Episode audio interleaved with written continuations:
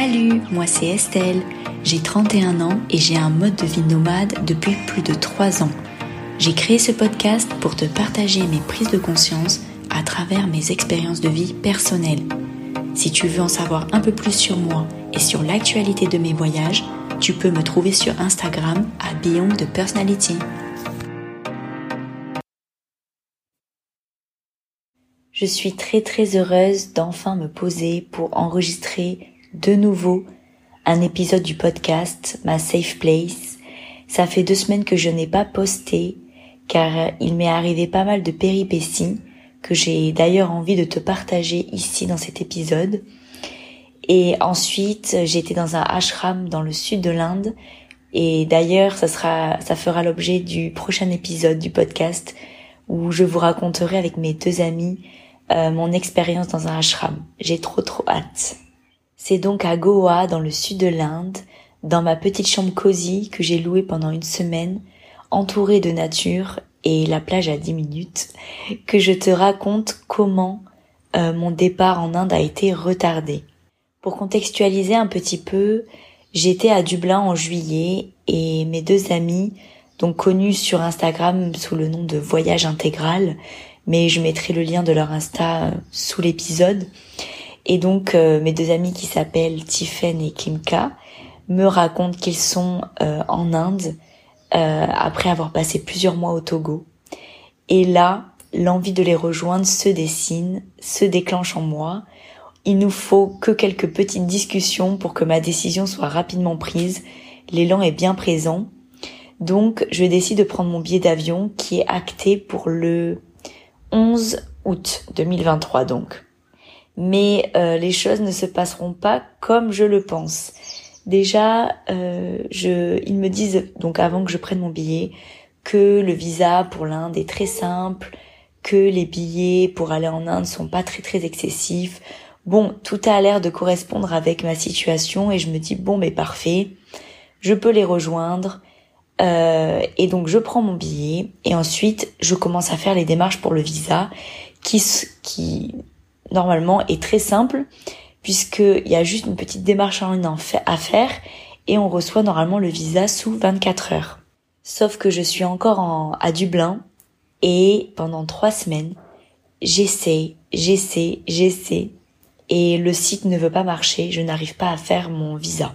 Donc du coup c'est rigolo parce que ce qui se passe c'est que quand j'arrive pas à faire le visa, tout de suite, j'ai des interprétations qui viennent à moi et je me dis oh là là, j'ai peut-être fait le mauvais choix, peut-être que j'aurais pas dû prendre mon billet, peut-être que j'étais pas censée les rejoindre, peut-être, peut-être, peut-être. Donc ça c'est vraiment mon côté un peu négatif.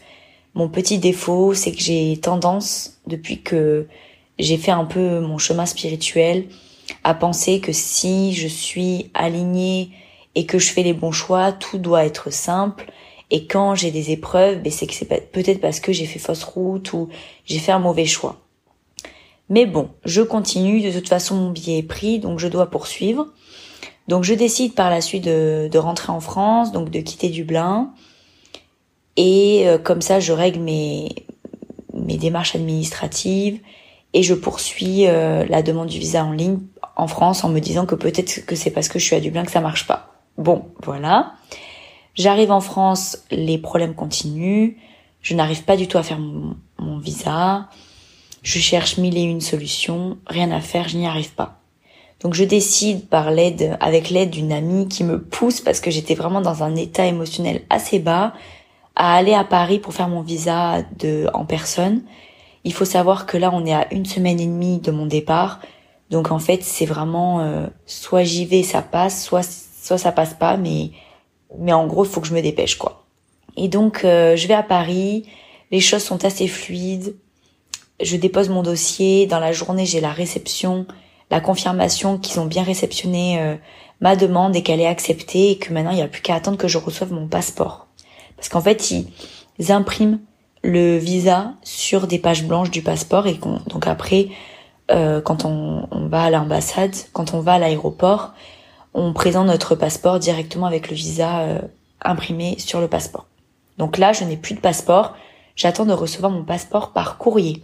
Donc là, mes espoirs sont au maximum.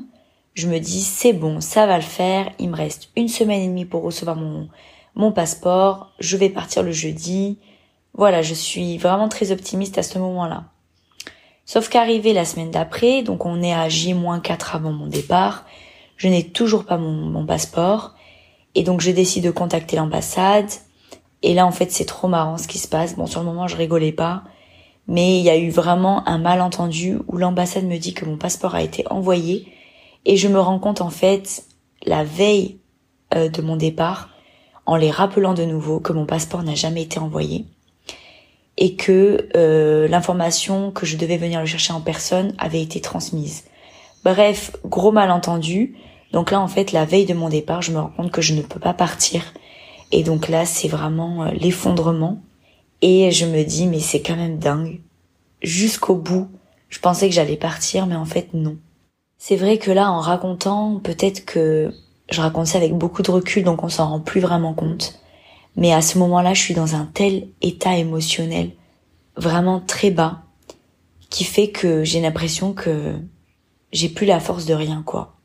Donc heureusement, bah, je suis bien entourée, je suis soutenue, ce qui me permet de rebondir encore une fois et de pouvoir euh, déplacer mon billet d'avion. Heureusement, j'avais la possibilité avec la compagnie aérienne de pouvoir euh, juste euh, euh, réserver un nouveau billet d'avion et sans débourser un, un, un billet d'avion à, à repayer complètement. Donc ça, c'est le point positif de l'histoire. Donc après ce petit contexte, j'aimerais te raconter les trois grandes leçons que cette situation m'a apprises. Déjà, c'est par rapport au contrôle. Le, c'est vrai que, en fait, dès le début, quand j'ai pris mon billet d'avion, j'ai vraiment fait les choses bien, j'ai j'ai vraiment essayé de me dire ok là c'est bon, ok j'y vais. J'ai vraiment comme si j'avais balisé les étapes et que j'avais la sensation d'être dans le juste tout le temps et que quand cette situation m'est arrivée, ben, l'impossibilité de faire le le visa en ligne et toutes les péripéties qui sont arrivées après, j'avais l'impression pourquoi j'ai douté euh, d'être sur la bonne voie? Parce que j'avais l'impression de tout faire bien et en fait, je me suis, je me suis rendu compte que c'est pas parce que je suis bien organisée, que les choses, j'ai l'impression de les contrôler, de faire les choses bien, que euh, c'est parce que je suis dans le faux. En fait, je me suis rendu compte que parfois on croit qu'on contrôle les choses, mais en fait on contrôle rien du tout. Moi, j'ai vraiment la sensation maintenant que c'est vraiment lié à des stades d'évolution et qu'il y a des moments où si l'univers ne nous laissait pas contrôler les choses, on serait pas capable de continuer à vivre les épreuves que la vie nous propose. Et donc cette expérience m'a montré à quel point le contrôle est une illusion. Parfois on peut avoir l'impression quand une situation se passe bien que c'est parce qu'on a vraiment bien contrôlé, bien fait les choses et donc c'est que le reflet de, de nos de notre courage, de notre investissement. Mais en fait pas du tout. Si les choses se passent bien, c'est pas parce qu'on a bien contrôlé, c'est parce que l'univers nous a laissé euh, contrôler et a laissé les choses se passer comme on le voulait, parce qu'à ce moment-là, peut-être qu'on n'aurait pas supporté que les choses se passent d'une autre manière, ou que parce que sûrement ce n'était pas une épreuve. Parce que si je parle vraiment de mon expérience personnelle, je vois que même si je me laisse vraiment porter par le flot de la vie, et vraiment j'essaye au maximum d'écouter mon instinct, mon intuition, et d'essayer de déconstruire toutes mes croyances, mes barrières mentales, je reste quelqu'un de vraiment très organisé. J'essaye de toujours réfléchir à tout ce que je peux anticiper. Je regarde des vidéos, des blogs. Je, fais attention aux conseils que mes amis me donnent. Et pourtant, à ce moment-là, on m'a vraiment repoussé dans mes retranchements. Et j'ai l'impression qu'on m'a vraiment tout enlevé. Et c'était vraiment très très déroutant. La deuxième leçon que j'ai apprise, c'est que le manque de facilité n'est pas le signe que c'est le mauvais chemin. Parce que c'est vrai que quand on prend un chemin spirituel, on peut vraiment tomber dans l'illusion que ça y est, j'ai guéri tel trauma, j'ai pris conscience de mes parts d'ombre, de mes potentiels, maintenant c'est bon, la vie va me faciliter. Mais pas du tout. Il y a encore tellement d'épreuves à vivre. Et parfois, ce que je me suis rendu compte justement avec cette épreuve, c'est que la dureté de l'épreuve ne veut pas du tout dire qu'on est sur le mauvais chemin. Il y a peut-être des choses qui sont encore à libérer, il y a peut-être encore un karma à équilibrer, en fait, on sait pas du tout. Et comme on sait pas, eh ben, il faut aller jusqu'au bout. Et moi, c'est vrai que il y a plusieurs reprises, je me suis dit non mais là c'est bon, j'arrête. C'est peut-être pas le bon chemin, peut-être que je dois pas aller en Inde. Mais maintenant que j'y suis, je me dis mais purée, mais heureusement que je suis allée jusqu'au bout parce que je me sens tellement à la bonne place. Tout ce que je vis est tellement beau et même si c'est pas toujours facile parce que ben je reste euh, dans mon chemin de vie où j'ai des choses à régler, des choses à apprendre, c'est pas ça, c'est que le plus la chose la plus forte que je ressens, c'est que je me sens à la bonne place et que tout est juste. Et je me dis, mais ça aurait été tellement dommage de passer à côté de ça, juste parce que j'aurais fait des conclusions quelques semaines avant, que comme mes épreuves sont dures, eh bien, je dois abandonner. Et enfin, la troisième leçon, c'est accepter d'être vulnérable. Alors déjà, avant de parler de cette petite leçon que j'ai apprise, il faut savoir que toute ma vie, tout au long de ma petite vie pour l'instant. Euh, c'est vrai que j'ai toujours été quelqu'un qui pensait que j'étais vraiment la seule personne sur qui je pouvais compter. J'ai toujours eu l'habitude de me débrouiller toujours toute seule. J'ai toujours eu l'habitude de faire tout tout seul. Et pour moi, c'est vrai que accepter le soutien des autres, accepter que les autres m'aident, c'était quelque chose que je rejetais un petit peu. Bon voilà, j'avoue, c'est dit, c'est posé. Et maintenant, ben, pour revenir à l'histoire, à l'épreuve que j'ai vécue, mon faux départ en Inde, avec tout ce qui s'est passé, j'étais dans un tel état émotionnel. Vraiment, je vibrais, on va dire, assez bas. Et je pense que si mes amis étaient pas là pour me, pour me pousser, pour me, pour me dire, allez Estelle, continue, ça veut pas dire que t'es sur le mauvais chemin, allez, va jusqu'au bout. En fait, accepter leur soutien, c'est aussi accepter ma vulnérabilité et c'était quelque chose qui était vraiment inconfortable pour moi parce que la facilité aurait été d'abandonner et de dire voilà c'est bon, euh, là je suis pas sur le bon chemin, je passe à autre chose et ça et ça y est c'est fini. Mais en fait là mes amis m'ont vraiment vu sous une vulnérabilité que j'ai pas l'habitude de montrer et que j'ai pas l'habitude de vivre tout court et ça m'a demandé un énorme lâcher prise.